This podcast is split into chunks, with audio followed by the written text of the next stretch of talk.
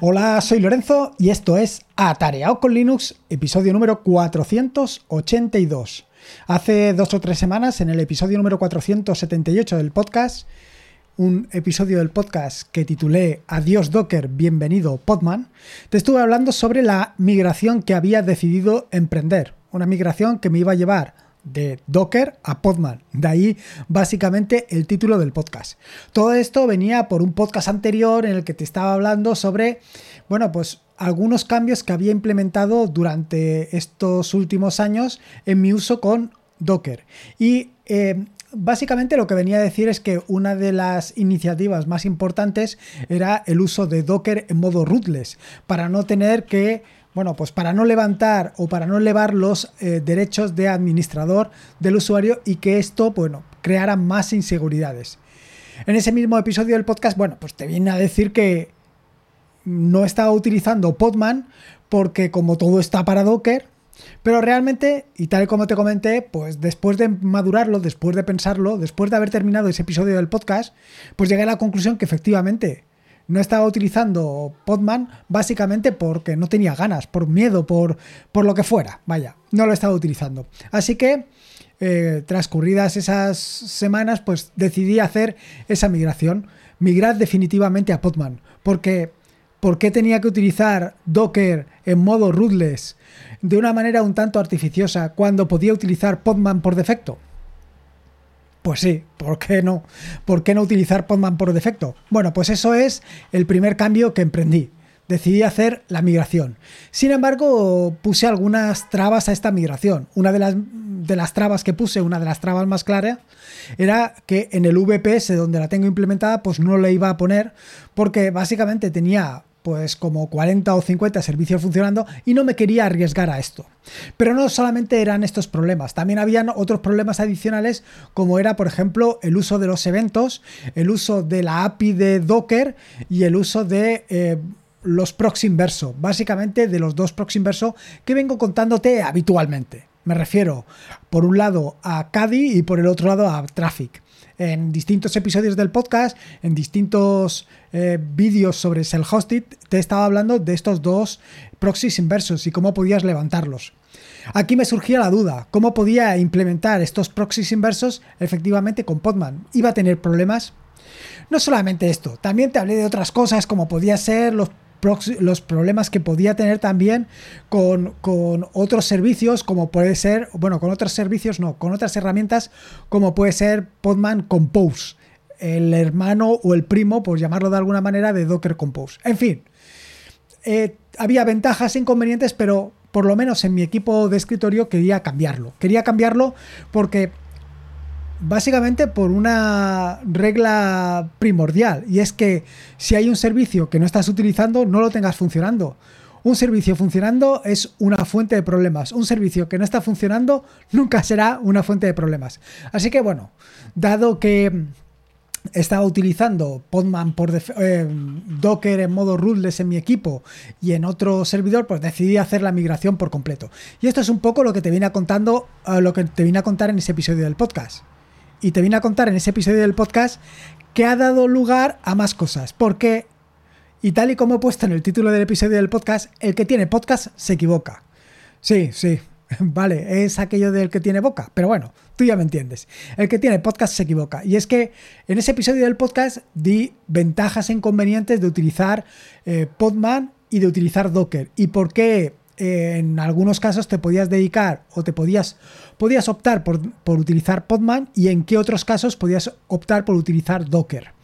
Y uno de los casos que comenté fue eh, Docker em, Desktop, que es decir, que en el caso de Podman no existía Podman Desktop, mientras que en el caso de Docker sí que existía un Docker Desktop. En mi caso, en mi caso particular, y como ya he comentado muchas veces, pues como soy tan usuario de terminal, pues era una cosa que no me preocupaba. Es decir, al final tener una interfaz gráfica para gestionar mis contenedores es una cosa que no me preocupa en absoluto, dado que siempre o el 50 o el 60 o el 90 o el 100% de las veces utilizo la terminal para trabajar con Docker o en este caso con Podman. Pero entiendo que hay mucha gente que no es así, que prefiere utilizar un interfaz gráfico. En el caso de que quieras utilizar una interfaz gráfico, bueno, pues tampoco tiene tanto problema. Eh, eh, en el caso de Docker, existe Docker Desktop que te permite hacer esto que te permite precisamente trabajar con Docker de manera completamente gráfica. Pero ¿y qué hacer con el caso de Podman?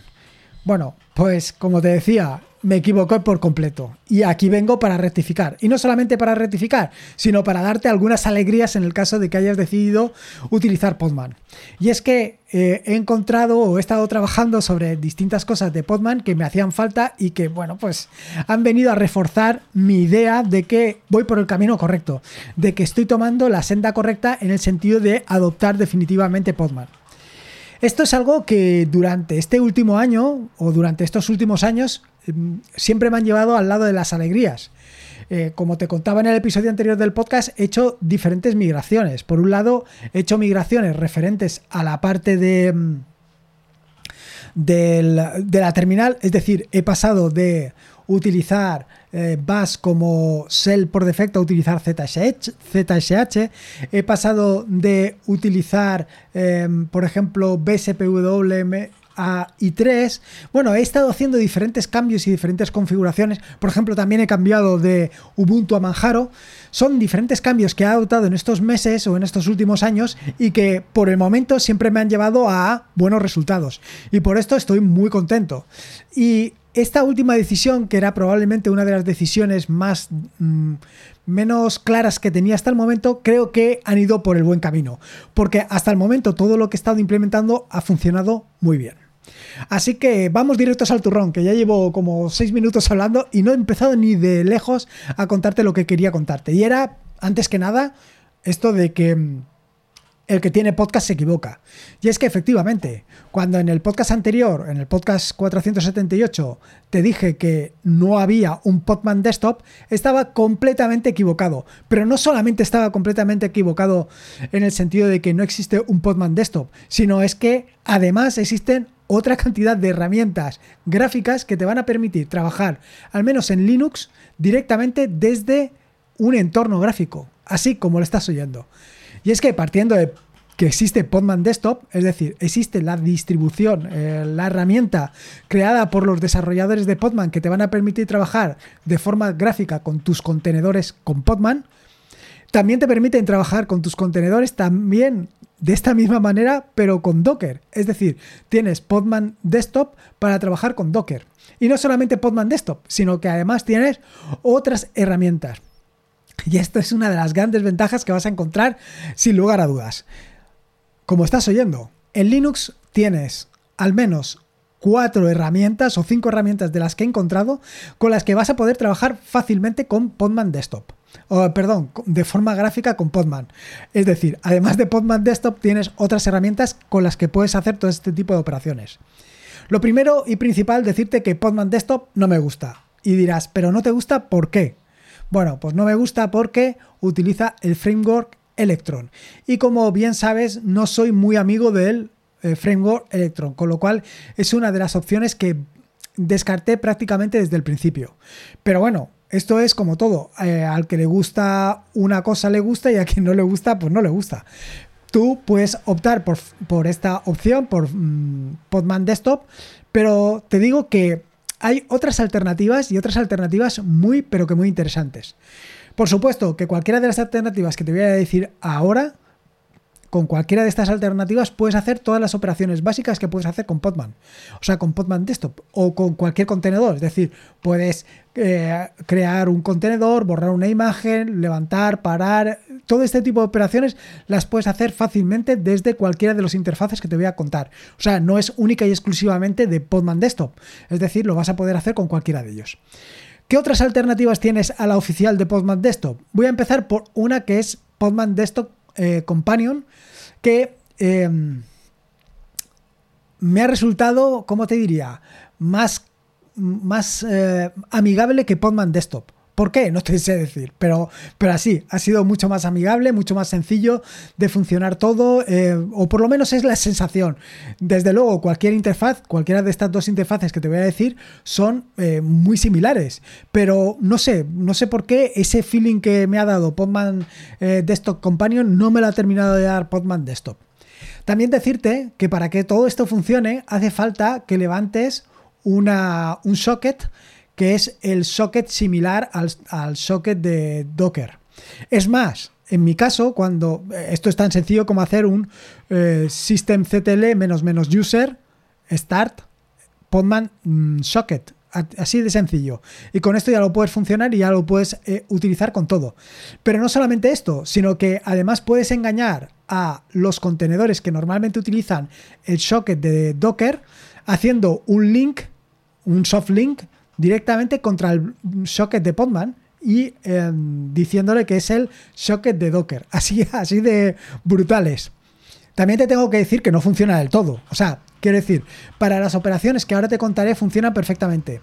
Pero para el tema de los eventos no. Para el tema de los eventos da un error, aunque ya te tengo que decir que existe un, eh, ¿cómo se llama? Un pull request para corregirlo, para que los eventos de Podman se recojan exactamente igual que los eventos de Docker, con lo cual esto sería exactamente igual.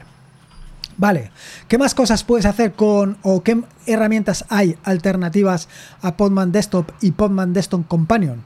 Pues la primera que tienes se llama Pods. Es una herramienta que está implementada en eh, Rust y que como te puedes imaginar es súper ligera. Eh, lo que no me terminado de gustar de Pods es que mm, utiliza el tipo de interfaces que utiliza o que está desarrollando últimamente eh, NOM. Últimamente NOM GTK. Eh, creo que es la versión 4, la versión GTK 4. Entonces, em, moverte entre los distintos menús tal y como lo han desarrollado, creo que no es la mejor interfaz de usuario. La experiencia de usuario no es la más cómoda. Pero claro, puedes hacer una idea que esto va rápido, no, mm, rápido como el rayo. Y por otro lado, que no consume absolutamente ningún recurso. Bueno, consume pocos recursos, mejor dicho. Tampoco quiero subirme a la parra. Eh, decirte que mm, en las próximas semanas pues publicaré distintos vídeos correspondientes tanto a Podman Desktop como a Podman Desktop Companion como a Pods como a la siguiente que te voy a hablar. Bueno, primero, existe otra herramienta que se llama Cockpit Podman Em, que también te permite gestionar los pods o, los contenedores directamente con eh, Podman. con Podman. Perdón. A ver. Existe Cockpit y ahora existe otra herramienta que es Cockpit Podman que te permite gestionar los pod, los pod, eh, a ver, los contenedores, madre mía, que yo me estoy llamando yo solo. Los contenedores te permite gestionarlos directamente desde un navegador es lo mismo que Cockpit, pero que además extiende las funcionalidades a la parte de eh, los contenedores, a la parte de Podman. Decirte que se me ha olvidado una cosilla, ya para terminar de liarlo todo, que en la aplicación anterior, la de Pods, además de poder gestionar los contenedores, también puedes gestionar Pods. Con lo cual tienes lo mejor de los dos mundos. Tienes la mejor de los contenedores, lo mejor de los pods. En fin, que tú puedes ir eligiendo y puedes crear tu tus pods con diferentes contenedores funcionando de forma relativamente sencilla. Bueno, aparte de Cockpit Podman, que es el que acabo de liarla todo y para hablarte única y exclusivamente que lo puedes gestionar desde un navegador, también tienes Podman TUI, que como te puedes imaginar es una versión de un eh, gestor de contenedores para Podman, pero directamente para la terminal. Un gestor gráfico, pero para, para terminal. De ahí lo de TUI, eh, que es Terminal User Interface, que lo que te va a permitir es gestionar todos tus contenedores mediante Podman, pero desde la terminal. Em, te tengo que decir que de, los, de todos los que he probado, probablemente Podman Desktop Companion Pods y Podman TUI sea con lo que me quede. No tengo muy claro si eh, me quedaré con Pods y Podman Desktop Companion por los problemas que te digo de la interfaz de usuario de Pods que por lo menos actualmente me despista un poco. Yo creo que lo conseguiré superar, pero actualmente me despista un poco por sobre todo el ir y venir entre los diferentes modos de funcionamiento. Pero bueno, no te tengo que liar. Y luego respecto a Podman TUI, la verdad es que es súper intuitivo, menos el acceso a las operaciones a realizar, que siempre tienes que recurrir a eh, la tecla M para que despliegue los menús con las distintas opciones que tienes con la eh, diferentes pantallas en las que te encuentras. Quiero decir, que cuando estás en la pantalla de los contenedores, si quieres hacer algo con un contenedor, como por ejemplo pararlo, tienes que pulsar la tecla M para que te aparezca el menú con todas las opciones que puedes hacer a la hora de em, trabajar con ese contenedor. Es decir, si quieres parar el contenedor, tienes que pulsar la tecla M y luego desplazarte en el menú hasta que encuentras la opción de parar el contenedor. Y así sucesivamente con todas las opciones. Lo cual se hace ligeramente complejo. Bueno, quiero decir, más que complejo, em, la palabra adecuada sería eh, contraintuitivo o es decir, que tienes que hacer diferentes operaciones para algo tan sencillo como es para un contenedor. Algo que simplemente sería asignarle un atajo de teclado. Eh, entiendo que esto de Podman TUI tiene todavía recorrido, en el sentido de que probablemente exista algún archivo de configuración que te permita asignar precisamente estos atajos de teclado a estas operaciones y no tener que eh, desplegar el menú en cada ocasión. Vale. Hasta aquí toda la parte que te estaba hablando y la que ha venido a ponerle un poco el título del podcast de El que tiene podcast se equivoca. Vale, en el sentido que te acabo de decir, de que sí, sí, que existe ese Podman Desktop. Ahora vienen otros añadidos como el primero, el Podman Compose. Eh, como ya he comentado en el grupo de Telegram, hasta el momento estoy utilizando Podman Compose exactamente igual que estoy utilizando Docker Compose.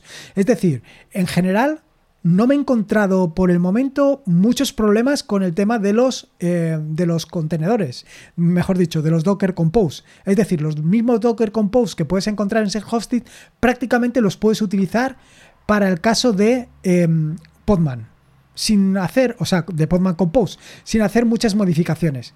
Sí que te tengo que decir que existen algunos problemas con el tema de los volúmenes, eh, yo esto ya hace tiempo que vengo comentando que estoy pasando los de los volúmenes del tipo bind a los volúmenes del tipo name. Incluso antes de decidir a cambiar a Podman. Esto es algo porque eh, que me facilita mucho el trabajo porque no me tengo que preocupar de permisos. Cuando eh, los contenedores, cuando los volúmenes se crean del tipo name, no te tienes que calentar si tienes que darle permisos o no tienes que darle permisos. Esto funciona siempre y no te, no, yo por lo menos no me he encontrado ningún problema. Luego, el otro problema que me he encontrado es con el tema de las últimas, las últimas eh, incorporaciones que se han hecho a los Docker Compose. Por ejemplo, la asignación de variables de entorno. La asignación de variables de entorno en los Docker Compose no hace falta que las declares, o sea, que declares que una variable es igual a ella misma, para eh, exponerla a los contenedores, sino que simplemente con que la declares sobra. Esto, por ejemplo, en el caso de Podman Compose no funciona todavía. Supongo que tarde o temprano esto se terminará por incorporar. Pero bueno, son pequeñas mejoras que tampoco afectan en tanto. Simplemente lo único que tienes que hacer es declararlas y ya está.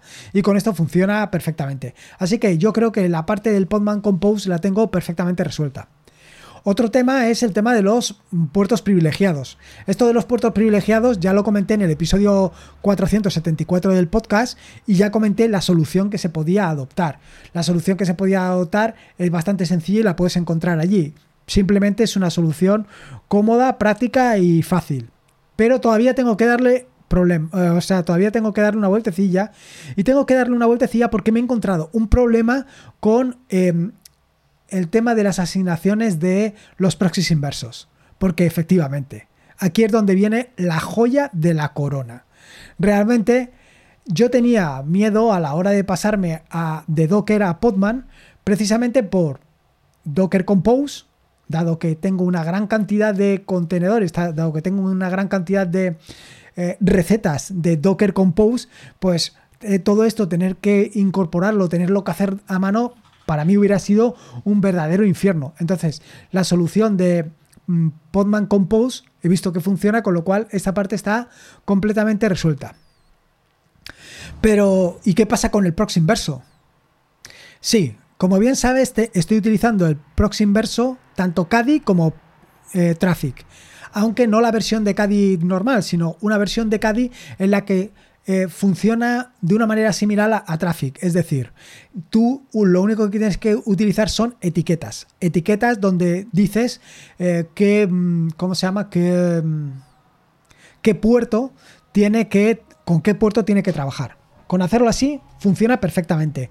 Sin embargo, lo que me he encontrado es que en el caso, por ejemplo, de uno de los últimos self-hosted que estuve hablando, que era Flatnotes, en este self-hosted se utiliza el puerto 80.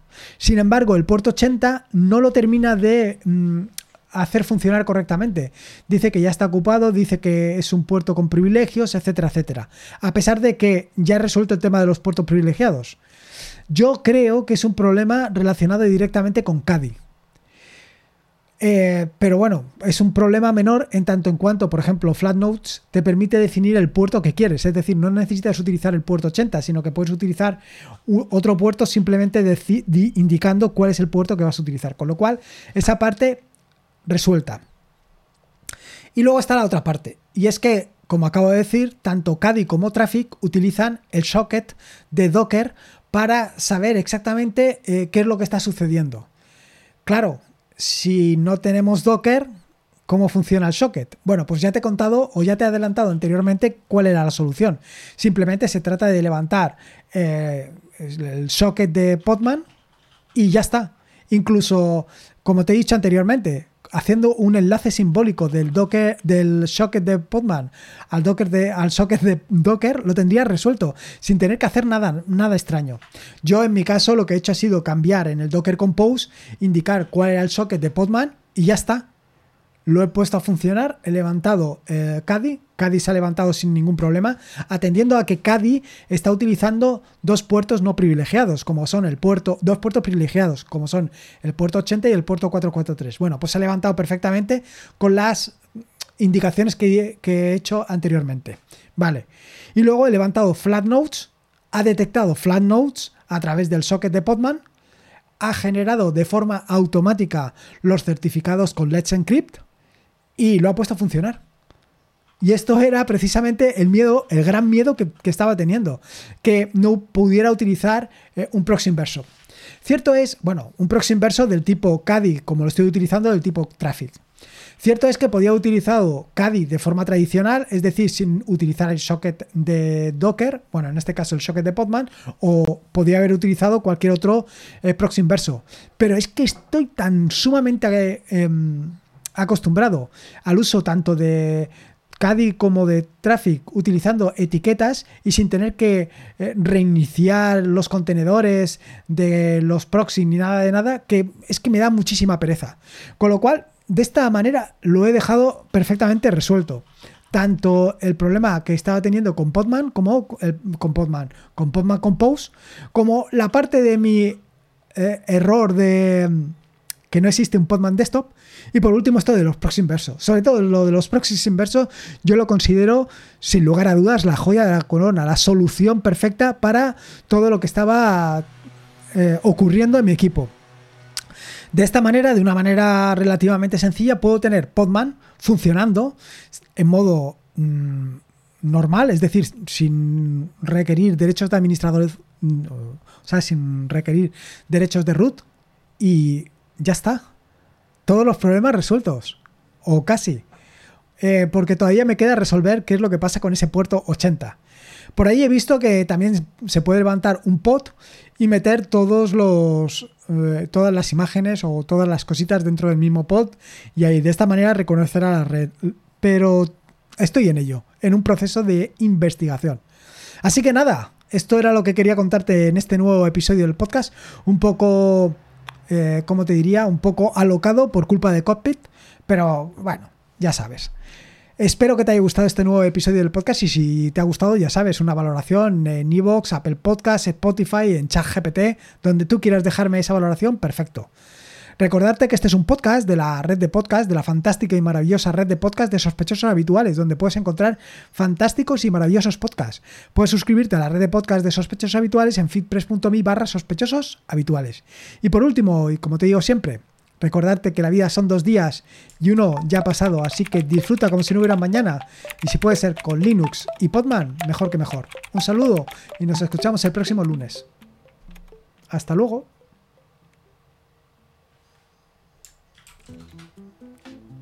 Adiós.